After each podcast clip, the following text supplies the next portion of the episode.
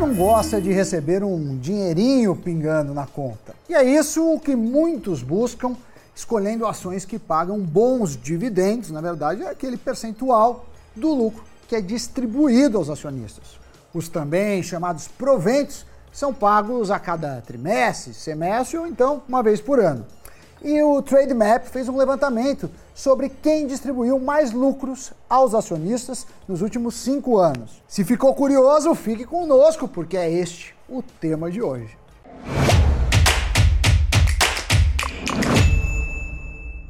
Salve pessoal, sejam muito bem-vindos ao Cafeína. Olha, o levantamento ao qual o Sami fez referência apontou que a Unipar, negociada pelo ticker Unip6, foi a ação que mais distribuiu parte de seus lucros nos últimos cinco anos.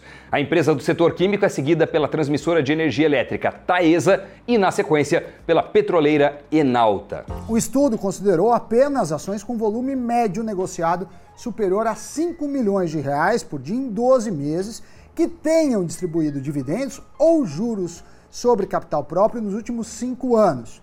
O dividend yield, indicador que compara o preço pago em dividendos ao acionista com o valor do papel, precisa ter sido superior a 5% ao ano no período.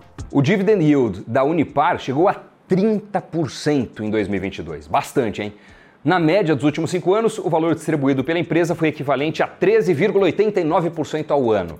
Já a Taesa, que vem em segundo lugar, distribuiu em média 13,71% ao ano. E a Enalta, 12%. Para ter uma ideia do quanto quem aplicou nas ações da Unipar ganhou no período, o levantamento simulou qual foi o total de dividendos recebidos por quem investiu 10 mil reais a cada ano. Como resultado, Doni, o investidor ganhou até 6.480 reais apenas em dividendos. Somente em 2022, a Unipar distribuiu R$ 3.038 em proventos para quem aplicou esse valor ao longo do período.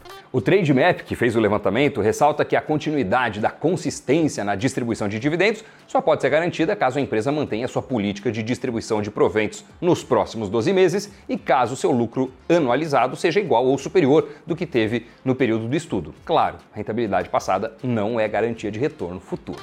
Apesar de um histórico consistente de distribuição de dividendos ser um bom indicativo de que a empresa pode seguir entregando esses valores, obviamente não é uma garantia. Muitas empresas, né, Doni, como o setor elétrico, têm contratos longos e podem não ver a necessidade em mudar suas políticas de distribuição do lucro. Mas se precisarem de uma alavancagem para investir, podem agir de maneira diferente. O estudo completo inclui 31 ações. Do total, 7 pertencem ao setor de energia elétrica, 5 são bancos e 3 são papéis do setor de água e saneamento.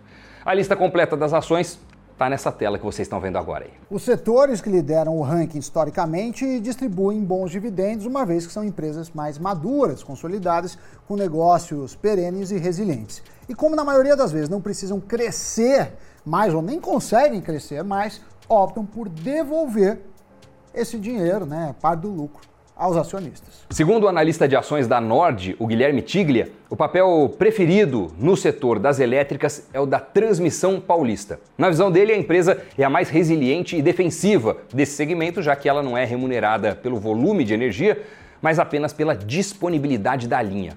Além disso, foi destacado seu resultado previsível, contratos longos e corrigidos pela inflação. A empresa também vai adicionar novos ativos ao seu resultado e, segundo o analista, está com um bom nível de preço e tem boas perspectivas para dividendos. Outro papel que o analista destaca é o da Taesa, outra transmissora de energia. Ainda que o arrefecimento da alta do IGPM impeça que a distribuição de dividendos continue alta, a empresa tem uma boa gestão e sabe executar projetos. Aliás, a Taesa é muito recomendada pelas casas de análise e pode ser vista com bons olhos por aqueles focados nesse segmento de renda passiva. Já a Vibra Energia é uma ação que sofreu bastante recentemente e está mudando o seu foco, né, o foco do seu negócio para soluções de energias renováveis. O analista disse que a empresa vem buscando eficiência desde que deixou de ser uma estatal e que o papel está barato, até uma pichincha. A companhia também reafirmou sua política de dividendos, o que indica que o histórico de distribuição deve ser mantido. Outro papel incluído no levantamento é o da BB Seguridade, que vem conseguindo entregar resultados acima da expectativa do mercado. Tiglia considera a seguradora uma boa empresa para se ter na carteira, em especial dado o cenário de juros altos. Na segunda semana de fevereiro, a seguradora anunciou o pagamento de 3,6 bilhões de reais em dividendos, o que significa, Doni, R$ 1,86 por ação. Mas isso apenas para quem detinha os papéis até a data 14 de fevereiro. Então a companhia, de fato, tem rendimentos punjantes aos seus acionistas, o que, para quem tem como estratégia a renda passiva, é um prato cheio. E olha só, a gente vai deixar na descrição desse vídeo a lista completa com as melhores pagadoras de dividendos dos últimos cinco anos, hein? Como em investimentos sempre se prega o olhar para o longo prazo, analisem essas empresas com lupa, com carinho, porque por vezes uma companhia pode ter uma cacetada de dividendo extraordinário, mas isso não refletir bem a sua política recorrente. Se o seu plano é ter uma carteira previdenciária de ações pagadoras, vale a pena investir tempo, dinheiro e estudo nas companhias mais sólidas. Fechado? E agora vamos para o giro de notícias. A General Motors vai parar por três semanas a produção de carros na fábrica de São José dos Campos, no interior de São Paulo. A montadora informou que a pausa acontecerá para readequar a produção devido à queda nas vendas. Em fevereiro, as vendas de veículos no país, inferiores a 130 mil unidades na soma de todas as marcas, caíram ao número mais baixo para o mês dos últimos 17 anos. A Tesla poderá produzir seus primeiros carros no México no próximo ano. A fábrica de veículos elétricos está perto de receber suas licenças finais. A expectativa é que em 2024 haverá os primeiros automóveis. As autoridades mexicanas disseram que a fábrica será a maior do mundo a produzir veículos elétricos com investimentos no valor de 5 bilhões de dólares. Meta Platforms vai demitir milhares de trabalhadores já nesta semana em uma nova rodada de eliminação de pessoal. O movimento acontecerá apenas alguns meses depois que a controladora do Facebook cortou 11 mil funcionários. A nova rodada de cortes de empregos está sendo impulsionada por metas financeiras. As informações são da agência de notícias Bloomberg.